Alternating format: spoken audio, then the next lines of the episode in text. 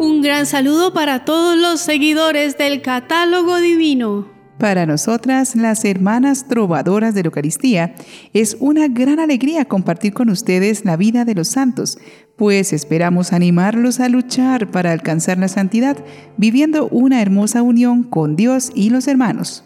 Caminamos poco a poco hacia el cielo, de donde somos ciudadanos y no llevamos un equipaje material, sino espiritual de todas las enseñanzas y experiencias que nos ayudan a parecernos cada vez más a Jesús. Por ello, abramos la alforja del corazón y dejemos entrar una nueva historia de santidad recordando a los santos que se veneran hoy 21 de marzo. San Nicolás de Fliude, padre de familia y anacoreta. San Agustín Saorrong, presbítero y mártir. San Endeo, abad. San Jacobo el Confesor, mártir. San Juan de Valence, abad y obispo. San Serapión el Escolástico, anacoreta. Beata Benita Cambiallo, esposa y fundadora. Beato Mateo Flatters, presbítero y mártir. Y Beato Tomás Pilchard, presbítero y mártir. En este día conoceremos la historia de un santo que vivió muchas facetas de su vida en las cuales quiso expresar profundamente su fe cristiana. Fue campesino, padre de familia, militar, político, asceta y ermitaño.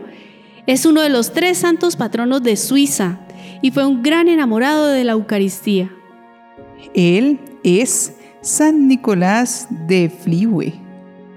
Nicolás nació en la población de Fliuel-y-Ranft, ubicada en el centro geográfico de Suiza, que forma parte de la comuna de Sachsen, en el 1417. Nicolás fue hijo de unos ricos campesinos. Desde cuando era muy pequeño, su madre lo hizo pertenecer a una asociación piadosa llamada Los Amigos de Dios, y aquella institución religiosa lo enfervorizó mucho porque recomendaba insistentemente a sus socios que meditaran con frecuencia en la pasión y muerte de Jesús y que se esforzaran por vivir como dignos seguidores de Cristo. Decían del joven Nicolás.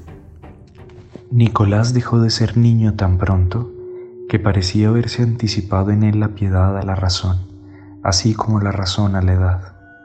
Se notó muy rápido en él un juicio tan maduro, un entendimiento tan claro y una prudencia tan superior a sus años que se creyó que había alcanzado el uso de la razón antes de salir de la cuna contra las reglas ordinarias de la naturaleza. Una característica de este santo es la constancia en el humor, bondad de corazón y suavidad de trato que atraían a todos sus conciudadanos. De joven se distinguió como soldado en la guerra contra Zúrich entre los años de 1440 y 1446, que se había rebelado contra la antigua Confederación Suiza de la que formaba parte Sachsen. Demostró tanta bravura en esa guerra que recibió una medalla de oro por su influencia, salvó del furor de los confederados al convento dominico de Santa Catalina, donde los austríacos se habían refugiado. En ese momento les dijo, Hermanos, no manchéis con la crueldad la victoria que Dios nos dio. Cuando tenía alrededor de 30 años, se casó con Dorothy Ries, hija de un agricultor y entonces se dedicaron a cultivar la tierra en las colinas alpinas. Tuvieron diez hijos, cinco hombres y cinco mujeres. Uno de sus hijos fue sacerdote. Otros dos llegaron a ser gobernadores del cantón suizo. Continuaría en el ejército unos 37 años, alcanzando el grado de capitán, según se dice, luchando con la espada en una mano y un rosario en la otra.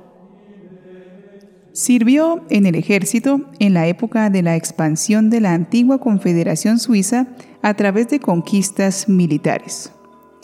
Como político llegó a ser concejal y juez de su cantón en 1459, ejerciendo como juez durante nueve años.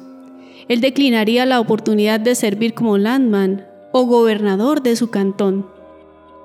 En su matrimonio, seguía siendo Nicolás un hombre sumamente piadoso. Dice su hijo, el sacerdote. Mi padre se acostaba temprano, después de haber hecho que sus hijos y sus empleados rezaran las oraciones de la noche, y muy de madrugada yo sentía que él se levantaba muy sigilosamente y se dedicaba a rezar hasta el amanecer. Siempre que pasaba frente a un templo abierto, entraba a orar, y cada día salía de casa por unos minutos para ir a visitar a Jesús en el Santísimo Sacramento en la iglesia. Cuando tenía 50 años, recibió una inspiración de Dios. Tras recibir una visión mística de un lirio comido por un caballo, que reconoció como indicativo de que con el dedicarse a la mundanal vida, simbolizado por la imagen del caballo de tiro arrastrando un arado, se estaba mermando su vida espiritual, representada por el lirio, un símbolo de pureza y decidió dedicarse completamente a la vida contemplativa. En el año 1467, abandonó a su esposa y a sus diez hijos, pero con su consentimiento, estableciéndose como un ermitaño en el valle de Ranf en Suiza. Quiso irse a otro país, pero cuando iba llegando a la frontera se encontró con un campesino conocido el cual le dijo que debía quedarse en su propia patria rezando y haciendo penitencia por sus paisanos. Nicolás estaba indeciso, pero entonces se desató una espantosa tormenta en el camino que consideró como una señal de Dios y se quedó en su país. Por el camino, sufrió unos dolores de estómago tan intensos que creyó morir. Se encomendó a Dios y el mal desapareció pero desde ese día perdió por completo el apetito y en adelante vivió de tal manera, sin comer ni beber casi nada, que nadie lograba explicarse cómo podía vivir así. Dios le concedió el don de saber aconsejar. A un amigo suyo le contó que había pedido mucho al Señor este don y que lo había logrado conseguir de su divina bondad. Grandes multitudes se sentían atraídas por este hombre a quien nadie veía comer ni beber y de muy pocas palabras, pero que las pocas palabras que decía le llegaban a uno al alma y lo transformaban. Al crecer aún más en número de peregrinos que venían a ver al hermano Nicolás, sus conciudadanos le edificaron una casita de piedra con una capilla anexa, a la cual la piedad de los archiduques de Austria asignó las rentas necesarias para su conservación y manutención, con un capellán a su servicio. Así Nicolás pudo asistir diariamente al santo sacrificio sin salir de su morada. A los que iban solo por curiosidad no les decía ni una palabra y los despachaba sin darles consejos. A quienes le preguntaban cómo lograba subsistir así sin casi alimentarse, les respondía. Dios sabe cómo. De las muchas revelaciones espirituales que Nicolás recibió en sus visiones, una en particular fue su visión de la Santa Faz, con una rica simbología. Esta interpretación visual engloba la piedad personal de campesinos rurales, muchos de ellos analfabetos, para quienes la historia de la salvación era mejor comprendida en estos aspectos cruciales de la relación de amor de Dios con nosotros y al prójimo.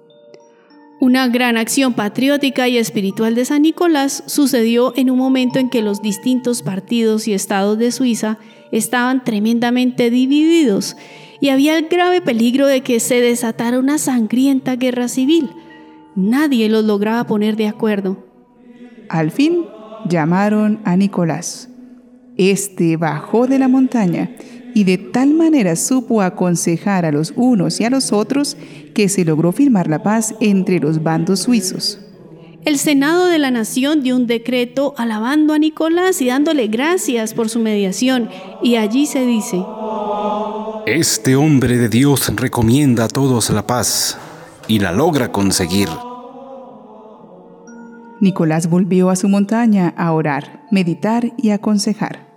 Se cerró su vida con una enfermedad cargada de dolor y de sufrimiento que lleva con gran paciencia, y el día en que cumplió sus 70 años, después de recibir el cuerpo y la sangre de Cristo, muere el 21 de marzo del año 1487. Fue canonizado en 1947 por el Papa Pío XII. Su día de fiesta en Suiza y Alemania es el día 25 de septiembre.